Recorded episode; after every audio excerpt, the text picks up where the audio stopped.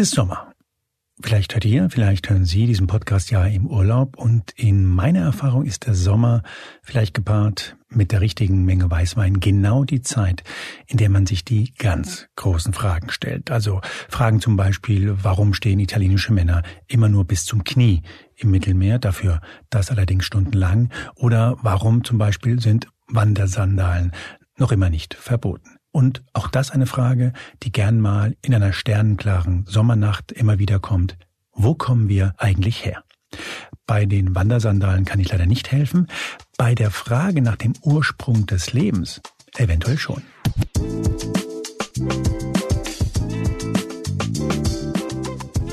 Hier ist Moreno Plus Eins, der Gesprächspodcast des Spiegel. Mein Name ist Juan Moreno und um das gleich zu sagen, diese Folge ist nicht ganz trivial. Es geht um die Entstehung des Lebens, also sehr vereinfacht um die Frage, wie aus äh, Molekülen Aminosäuren wurden, aus diesen Aminosäuren Proteine und aus diesen Proteinen irgendwann Zellen und irgendwann so Typen wie Sie und ich. Und mein Versuch war es, das alles so zu erklären, dass jemand wie ich es versteht und nachvollziehen kann. Und glauben Sie mir, das ist eine Latte, die hängt nicht sehr hoch. Also, worum geht es? Ich spreche heute mit zwei Wissenschaftlern über den Ursprung des Lebens. Die sogenannte Origin of Life Forschung beschäftigt sich mit der Frage, wie das Leben entstand auf der Erde. Und da gibt es einige Theorien. Eine zum Beispiel nennt sich Tümpeltheorie. Da wird behauptet, dass die ersten zellähnlichen Gebilde in Tümpeln gebildet wurden vor mehreren Milliarden Jahren. Andere Theorien betreffen die sogenannten Smoker. Es gibt White Smoker und Black Smoker. Und das sind vereinfacht ausgedrückt heiße Quellen in der Tiefsee. Und bei mir sind nun zwei Männer, die sich genau dieser Frage nach dem Ursprung des Lebens viele Jahre gewidmet haben und die mit einer neuen Theorie kommen. Und zwar mit extrem guten Argumenten. Mein Name ist Christian Mayer. Ich bin Professor für physikalische Chemie an der Universität Duisburg-Essen. Bin jetzt schon ziemlich lange dabei, also eigentlich schon kurz vor dem Ruhestand.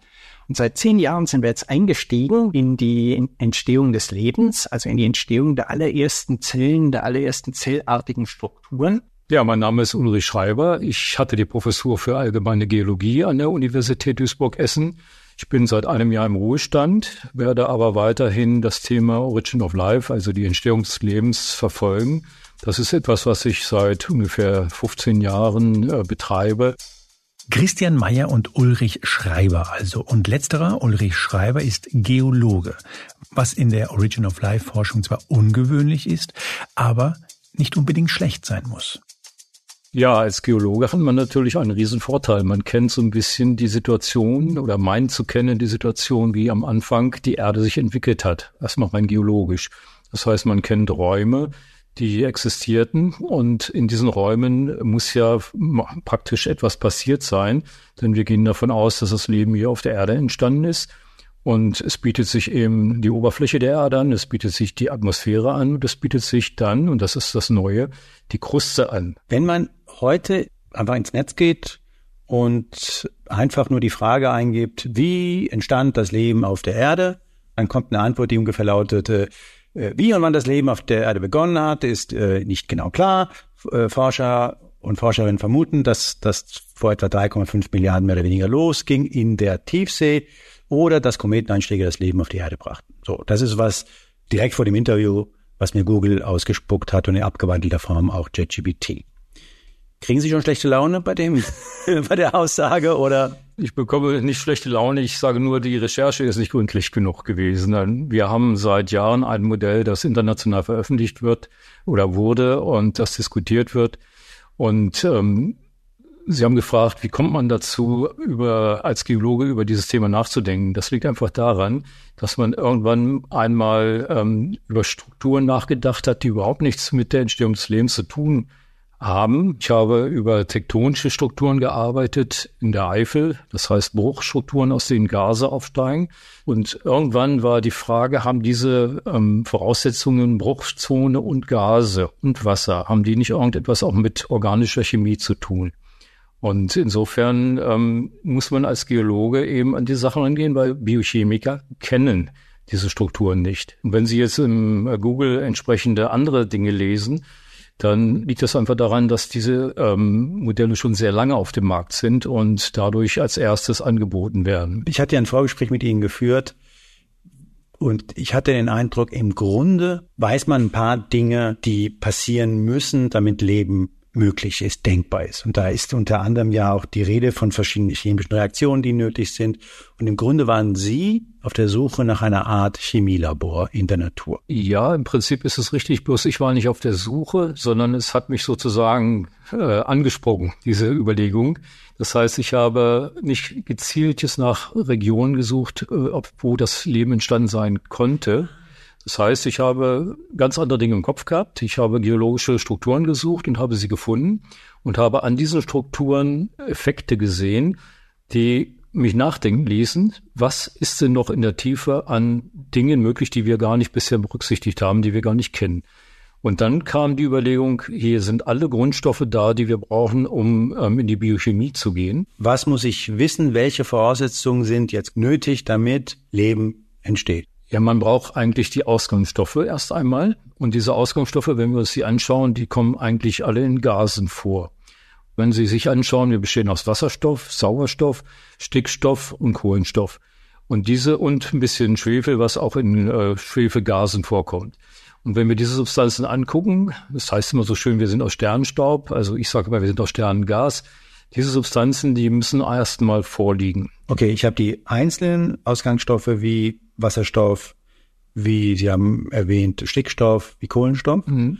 Und dann brauche ich Bedingungen, die diese Stoffe dazu bringen, sich auf eine gewisse Art und Weise zu verbinden. Exakt. Ihnen ist aufgefallen, in diesen tektonischen Strukturen, die ich da analysiere, in einem ganz anderen Zusammenhang, ist eigentlich genau das gegeben, was ich brauche, damit die sich so entwickeln, dass eventuell Leben bestehen könnte. Genau, das ist also die Idee gewesen, aus dem Gelände heraus zu sagen, wir müssen eigentlich mal nachschauen, ob diese Möglichkeiten dazu führen, dass wir die erste Zelle dort unten entwickelt bekommen haben. Also für den Laien ausgedrückt heißt das, wir hatten eigentlich noch keinen Ort gefunden, wo alles genau so zusammenwirken kann. Also ich würde es mal so interpretieren. Die Szenerie, die der jetzt die Geologie abgesteckt hat, die ist wie so ein chemischer Reaktor. Man hat da ein System, das unter permanentem Zufluss von den Grundchemikalien steht des permanenten Abfluss nach außen besitzt, aber dann auch quasi dadurch mit Leben erfüllt wird, dass man schwankende Temperatur- und Druckbedingungen hat.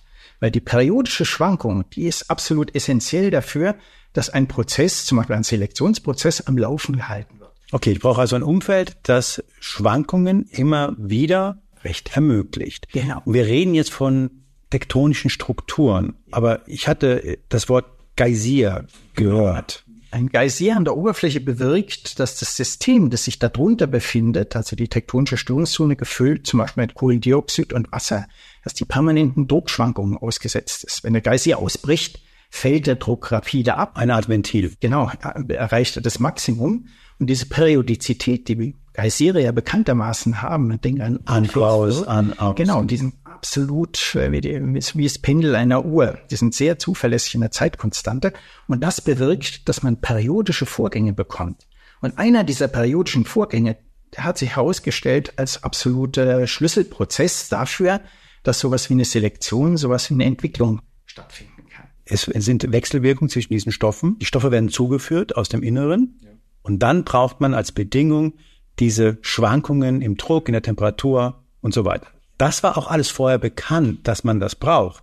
Aber man hatte nicht den Ort gefunden, wo das stattfinden kann. Ist das richtig, Herr Professor Schreiber? Man hatte eigentlich nicht das ganze Bild vor Augen, dass, es, dass man wusste, wie das Leben sich entwickelt haben könnte, sondern man hatte immer nur kleine Fenster vor Augen.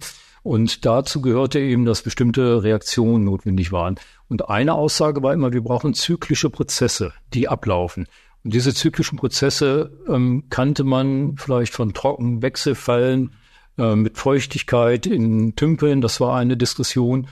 Es gab am, ganz am Anfang die atmosphärischen Blitzentladungen, die zur Molekülbildung führten. Dann gab es die Black Smoker, dann die White Smoker in der Diskussion in der Tiefsee und in letzter Zeit wurde sehr propagiert das Tümpelmodell, das an der Oberfläche bestimmte Bereiche trocken fallen, wieder feucht werden und dadurch zyklische Reaktionen möglich sind. Aber ein Muster ist, ich brauche ein wiederkehrendes System, das, das immer wieder die im Grunde die gleichen Voraussetzungen schafft, sich entladen kann, neue Energie, neue Stoffe zuführen kann und so weiter. Ich brauche diesen, diesen Wechsel. Was zum Beispiel unter den Bedingungen passiert, und das kann ich vielleicht an der Stelle schon mal vorwegnehmen, das ist die periodische Bildung von zellartigen Gebilden. Also man kann sich Vesikel heißen die, man kann die sich so vorstellen, dass das Hohlkörper sind, die eine Membran besitzen, die eigentlich der biologischen Membran, die wir heute von Zellen kennen, sehr stark ähnelt. Die sind auch aus Molekülen aufgebaut, die einerseits wasserliebend, andererseits wasserabstoßend sind.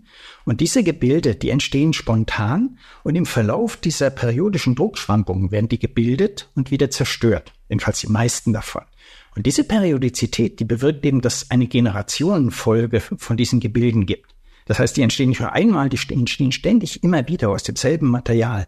Und das birgt das Potenzial dafür, dass in dieser Generationenfolge sowas wie eine Entwicklung entsteht, so was in der Entwicklung stattfindet, die wie so eine kleine Evolution zu immer komplexeren, immer spannenderen Gebilden führt. Sie sagen mir gerade, es bilden die, diese Bläschen, ja. die bilden sich immer wieder. Ja.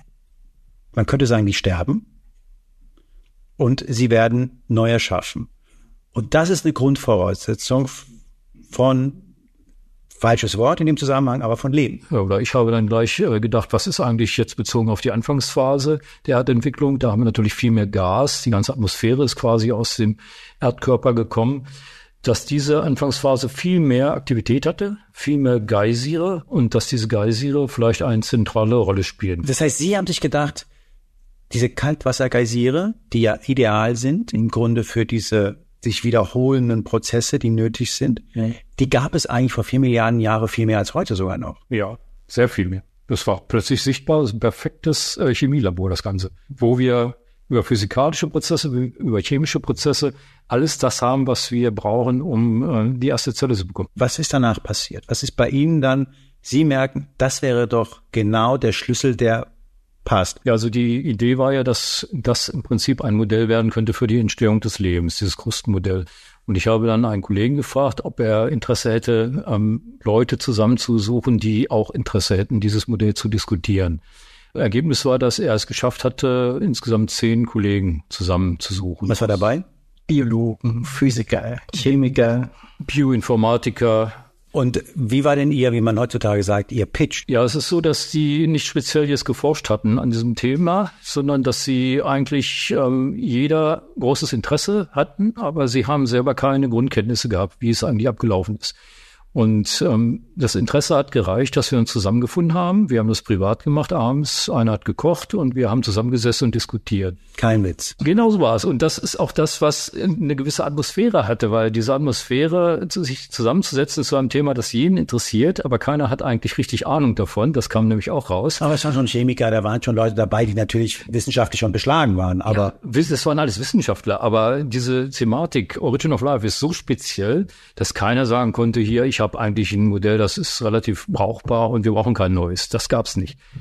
Ja, es waren Leute, die alle nur Interesse hatten, aber eigentlich auch zugegeben haben, dass sie nicht äh, tiefergehend damit sich beschäftigt hatten und es erklären konnten. Und dann haben wir wirklich äh, jahrelang im Rhythmus von zwei, dreimal im Jahr haben wir uns zusammengesetzt, wir haben uns gegenseitig informiert, wir haben ähm, Literatur gelesen, weil ähm, es sehr spezielle Literatur gibt zu dem Thema und haben festgestellt, man muss einfach auch Versuche machen. Man kann lange diskutieren, aber wenn man keine Laborergebnisse hat, kann man auch nicht weitermachen. Nimmt auch einen wahrscheinlich auch niemand ernst, wenn man ja. im Grunde nicht. Exakt. Ja.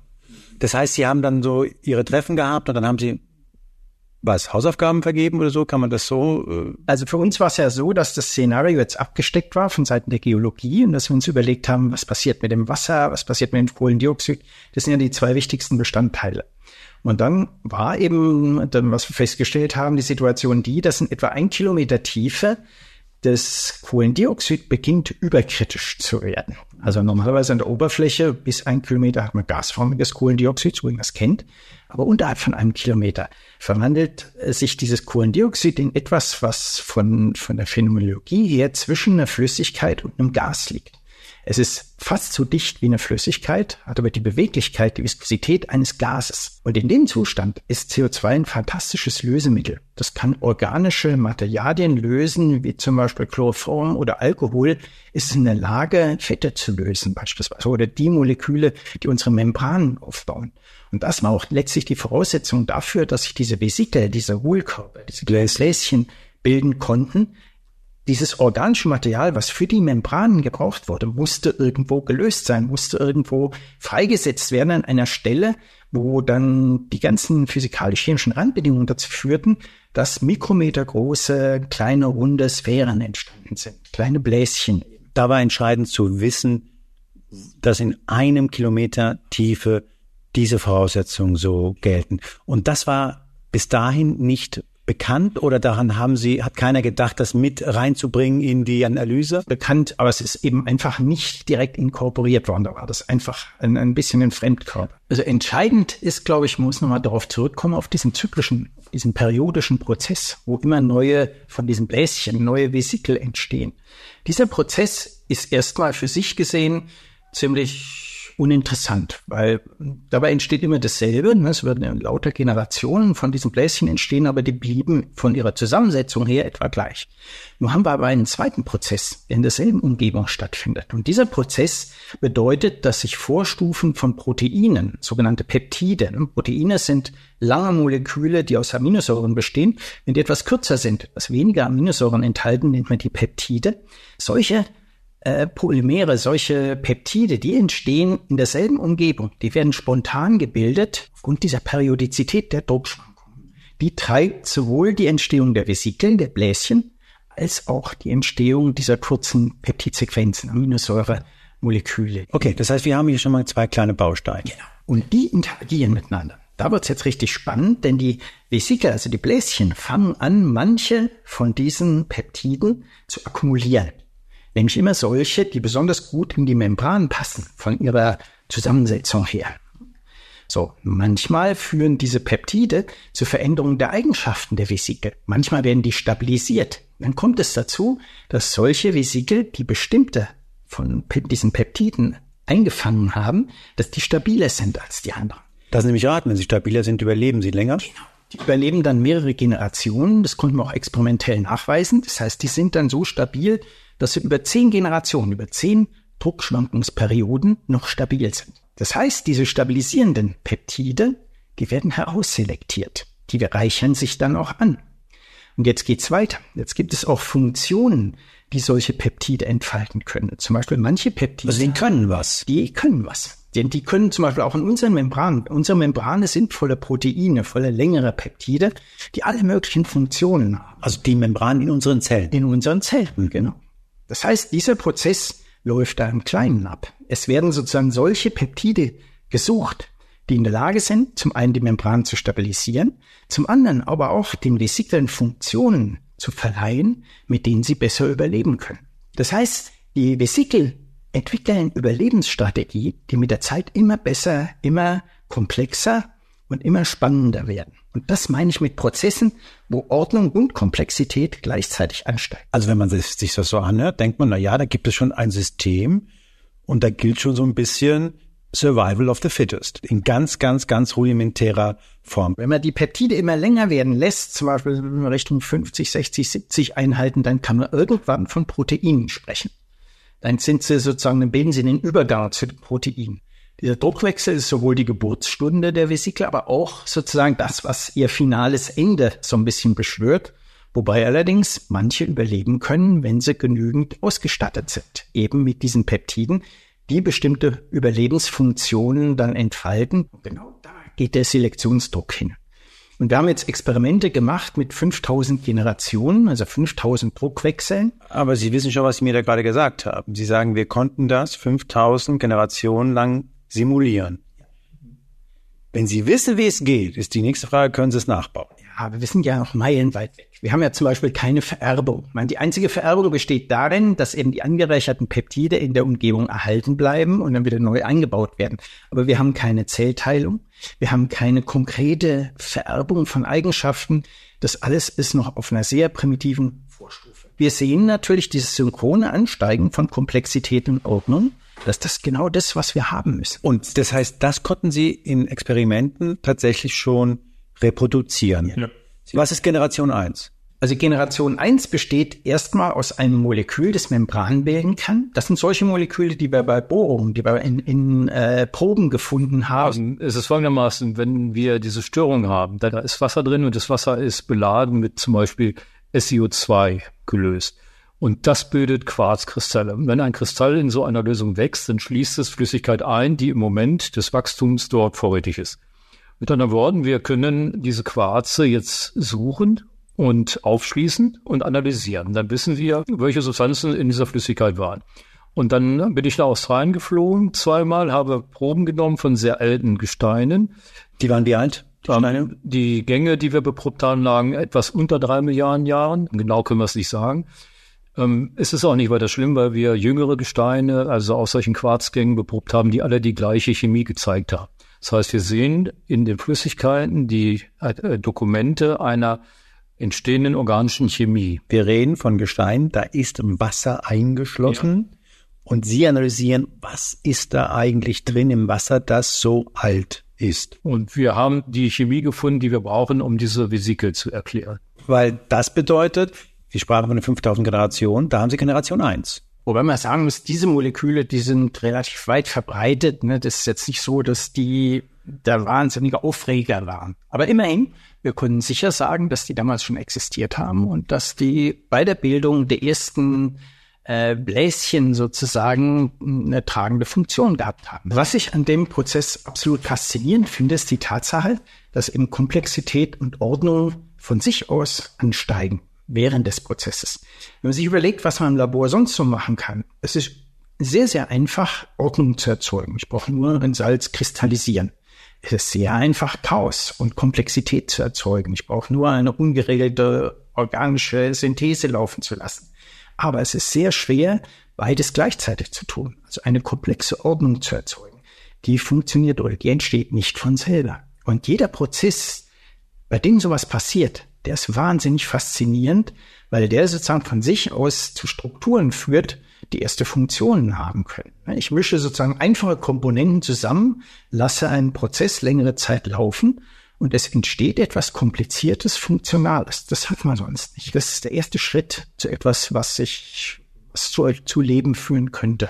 Ja, ähm, es ist der Stand heute. Wir waren in der glücklichen Lage, aus einem Bohrkern im Vera Kesse, das ist neben dem Lacher See, ein rezentes Material zu bekommen, also rezent im geologischen Sinne vor 150.000 Jahren, wo heute sehr viel CO2 nach oben kommt und wo in 1000 Meter Tiefe genau dieser Übergang stattfindet. Und wir haben es geschafft, genau aus dem Übergang einen Bohrkern zu bekommen mit Mineralien, die sich dort gebildet haben. Und wir haben die gleichen Inhalte gefunden wie in drei Milliarden Jahre oder 3,5 Milliarden Jahre alten Proben. Um diese genannten Tatsachen nochmal einzuordnen, also das Auffinden von diesen Molekülen, die in der Lage sind, Membranen zu bilden, was darin so fasziniert, ist die Tatsache, dass wir die in ganz verschiedenen Umfeldern gefunden haben. Sowohl in diesen Kristallen, die der Uli in Australien entdeckt hat, als auch in der Bohrung, ein Kilometer Tiefe in der Eifel, das was ein Geologe rezent nennen würde, als auch in Meteoriten übrigens. Man hat neuerdings solche Moleküle auch in Meteoriten gefunden. Moment, außer Meteoriten von außerhalb? Ja. Also natürlich Meteoriten, Herr Moreno, was denn sonst? Nicht, nicht von der Erde, sonst wären es keine Meteoriten, ja. Die scheinen also absolut verbreitet zu sein. Das scheint eine organische Verbindung zu sein, die im geologischen Umfeld entsteht, spontan und in relativ großen Mengen auch. Wenn ich jetzt nicht hier mit zwei Professoren sitzen würde, sondern mit zwei Gamern, die Science-Fiction-Geschichten lesen, würde ich sagen, wenn sie recht hätten, bedeutet das, diese Konstellation ist jetzt auch nicht so selten, dass sie nur unter unglaublichen Wahrscheinlichkeiten möglich ist, sondern sie haben gesagt, nur ich habe das gefunden in einem Gestein, das über drei Milliarden Jahre alt ist und sogar ein Meteorit. Ja. Wie war denn die Reaktion äh, der Kollegen, die das zum ersten Mal gehört haben und als sie vorgetragen haben. Also wir waren sehr begeistert von den Tagungen, die wir in Amerika besucht haben, weil das Interesse war riesig. Wir sind von morgens bis abends in der Diskussion gewesen. Äh, man hat uns teilweise mit Handschlag gratuliert, auch Konkurrenten. Und ähm, ich muss sagen, wenn äh, das so weitergehen würde, wäre ich sehr zufrieden. Also es ist jetzt nicht so, dass man jetzt denkt, ähm, ist ja eine total abseitige Erklärung. Die Nein, ähm, es war so, dass Das Problem ist, dass die Kollegen natürlich aus der Biochemie, Chemie und anderen Fächern nichts mit der äh, Tektonik anfangen konnten. Das heißt, der Vorbehalt war einfach erstmal aufgrund der, äh, des neuen Feldes, was sich dort äh, darstellte. Auf der anderen Seite wurde uns aber bescheinigt, dass es eben sehr viele Möglichkeiten gibt, das äh, zu erweitern oder beziehungsweise wir haben kein Totschlagargument bekommen. Wir haben keinen bisher gehabt, der gesagt hat, Leute, an der und der Stelle kann das überhaupt nicht sein. Es geht nicht. Während wir bei den anderen Modellen, oder gerade ich als Geologe, ähm, dann ab und zu mal sagen musste, Leute, wenn ihr an so einem Becken arbeitet, das Tümpelmodell, dann ist das nach 10.000 Jahren zusedimentiert. Was macht ihr dann? Wir haben vor vielleicht 15 Jahren angefangen, das intensiver zu diskutieren und dann irgendwann Versuche zu machen.